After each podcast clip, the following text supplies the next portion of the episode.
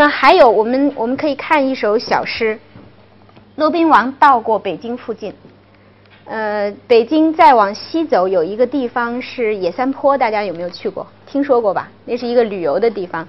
野三坡是哪儿？野三坡就是河北的易县。易县有一条河，就是易水。易水是什么地方啊？风萧萧兮易水寒。那么这个地方就是燕太子丹送别。燕呃送别这个荆轲的地方，呃，他这首诗叫做《易水送人》。此地别燕丹，怒发上冲冠。昔时人已没，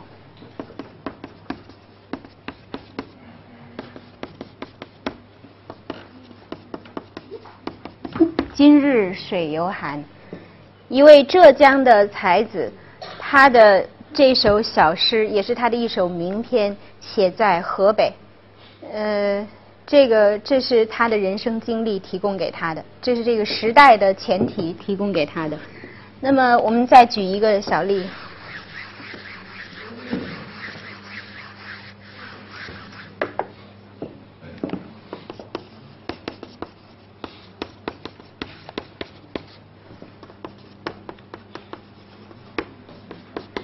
长江悲已滞，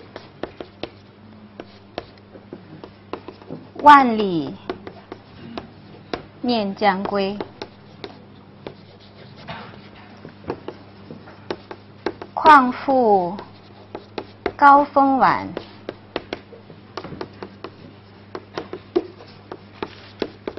山山黄叶飞。这是王勃的。王勃在四川短期在四川为官，思念家乡，因为他山西人，但是他主要的生活的这个地方是在呃是在长安。那么他在相隔秦岭，其实并不是很遥远。从长安到过秦岭到四川，路是难走一些，但实际上没有那么远。可是王勃因为自己在一种非常浓郁的乡愁之中，所以他在诗里边因为自己的需要而安排文字。长江悲已滞，他说，其实他在写自己的悲伤，是在写自己的乡愁。可是他入笔要写长江，因为悲情，因为悲愁，水流都停下来了，凝滞不流了。长江悲已滞，万里念将归。自己万里希望能够心中所念所想是能够归乡，是能够归去。况复高峰晚，而且再加上。况复，何况再又加上这个到黄昏的时候，山风吹起来了。高峰是在空中盘旋的呼号的强烈的风。高峰吹起的时候，在这个呃黄昏时节，山山黄叶飞，它搅动了四周群山上的这个树木，因为是我们一看就是在秋末的时节。搅动了树木上的这个呃枝叶，所以这个枝叶被这个风从呃叶子被从被风从这个枝头上撕掠下来，所以在这个山谷之间，山山黄叶飞，在山谷之间纷纷飘飞。大家可以感觉到这首诗里边的强烈的动感吗？就是风在盘旋，在怒号，而叶在一股一股的、一阵一阵的飞卷。其实王勃所写的是借用外物在写自己的内心。那么，我们从这两首小诗看到的特点，虽然离南朝的时间不算太远，应应该说就八十年左右。但是他们已经跟南朝的尤尤其这个我们刚才举的例子，跟南朝的风格已经迥然不同了。不同在哪儿？它开始有力量了，大家可以感受到吧？它有一股强大的力度，这股力量是跟情感结合在一起的，这是情感的力度，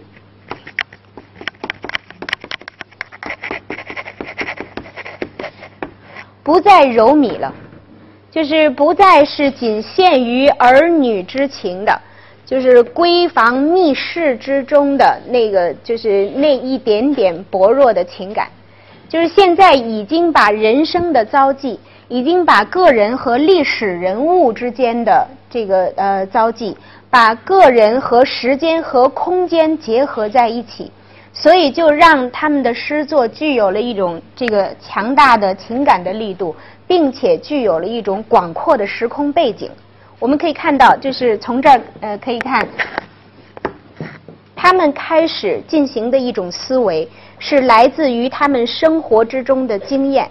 因为这个帝国是强大的，这个版图是是广阔的，所以他们一开始思考，一开始动念就是万里就是千里，一开始思维就是千古。就是千载，所以这个呃，他们的思维的广度跟南朝的时候完全不一样。那么呃，我们仅以仅以这个小例来说明，在四杰的阶段，文风已经开始有了什么样的转变。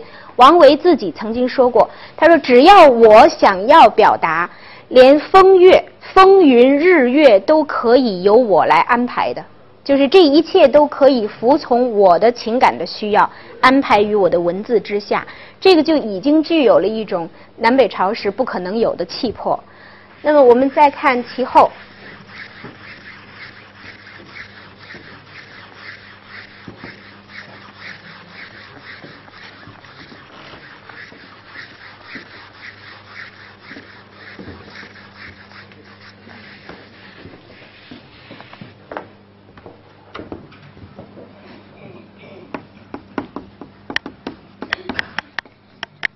个人物不能不提，嗯，我个人非常之欣赏，呃，可以说敬仰，而且为他而惋惜。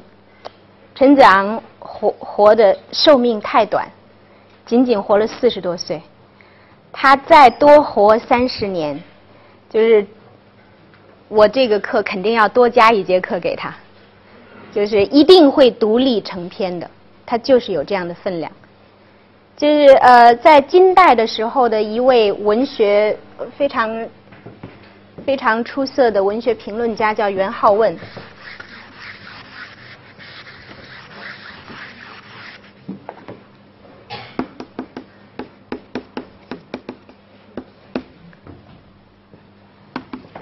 他说，在唐诗的发展过程之中。如果要把个人的功绩做一个考量的话，论功若准，平无力，何着黄金？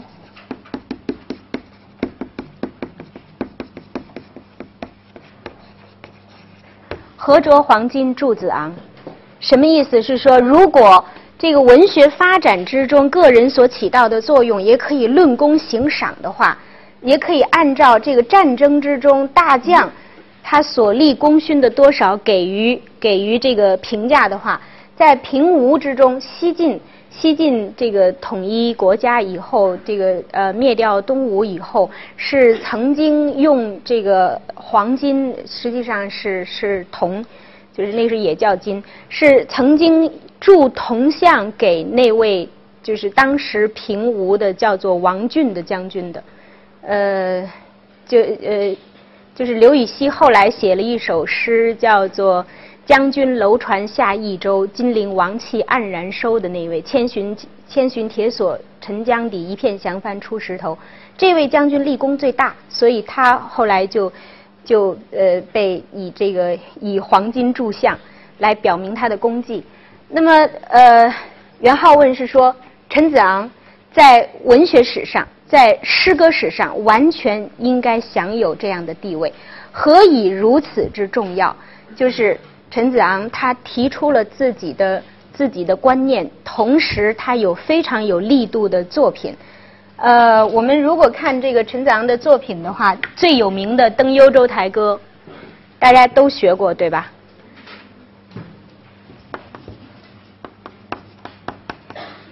前不见古人，后不见来者。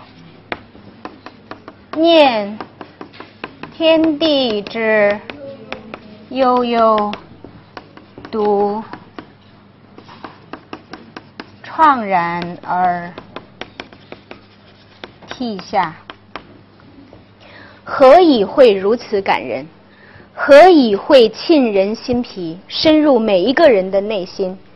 其实看来非常简单的文字，表达出的却是一种深邃的、强烈的情感。而这种情感，其实我们每个人心底、意识的深处都有，只是可能平时不被唤起，但是在这首诗之中会碰撞一下的。那么，呃，他说的是什么？前不见古人。前有古人，但是我不能见；后不见来者，后有来者，但是不能见我。那么我，他其实以古人和来者写出的是中间的一个我，处于这个衔接之中的一个我，但是这个我是孤独的。无论对于古人还是对于来者之说，我只是一个独立的。独立的存在于此时此刻，而必将陨灭的我，念天地之悠悠，天地是如此之广大而永恒。天地其实他在这儿写出来的，我觉得是一种宇宙感，是人生是一个个体人生面对整体宇宙的一种强烈的这个呃对比的感觉，相形之下的一种碰撞。个人是短暂的。是脆弱的，是无可奈何的。但是宇宙这个呃呃，我说天地所代表的宇，上下四方为宇，是一个空间概念；宙，古往今来为宙，是一个时间概念。所以我们在汉语之中所定义下来的宇宙，跟这个现代物理学中所定义下来的宇宙观念是一样的，就是它是空间与时间维度的。这个组合就成为宇宙。那么念，心里边心里边所思索的、思考的是这种强大的对比，这种悬殊的对比，独怆然而泣下。知道这样的一种对比，但是无可如何，无可奈何，所以情感是怆然而泣下，是如此之强烈的。悲痛，我们说就是一般我们说，哎，痛苦啊，或者是伤心啊、难过啊，这都是泛泛而言。强烈的痛苦可以用这个词、用这个字来表达，或者是，这是真正的深层的、强大的痛苦。那么陈子昂写出了什么？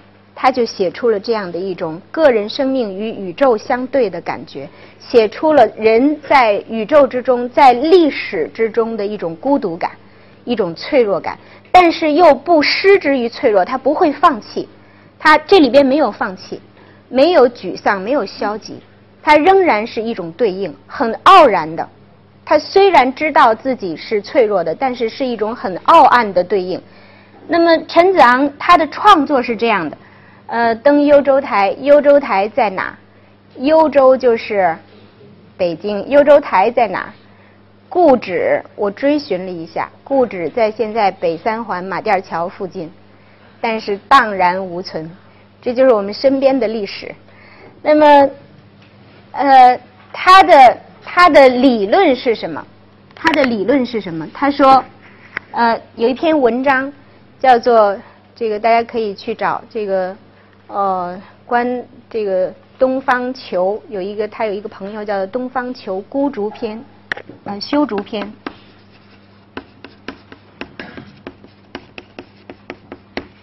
他在这个修竹篇序里边写到了自己对于诗的认为诗的理想是什么？他说应该骨气端详，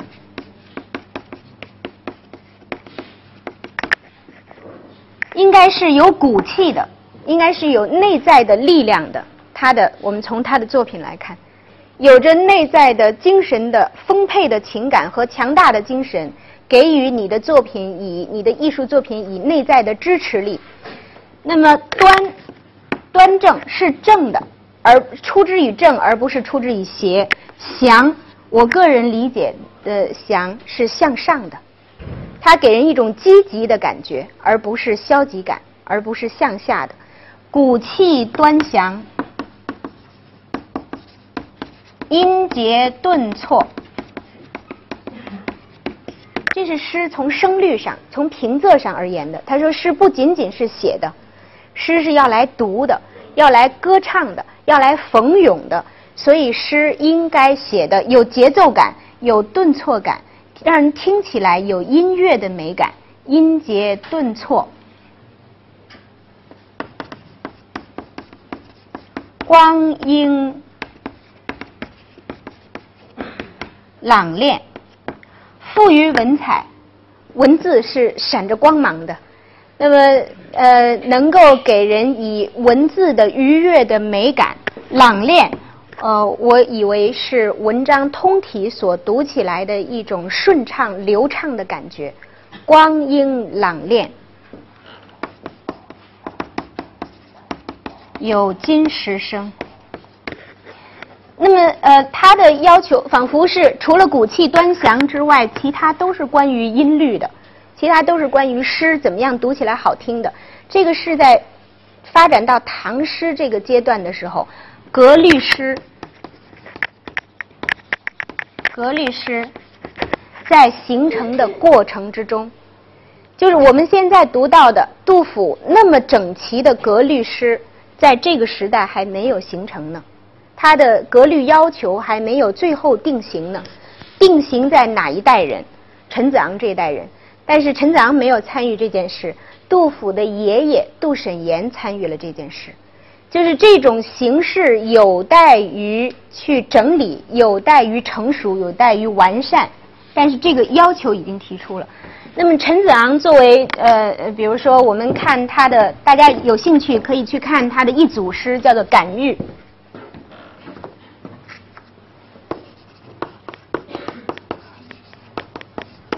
在初唐的呃文坛是非常非常突出的。那么写。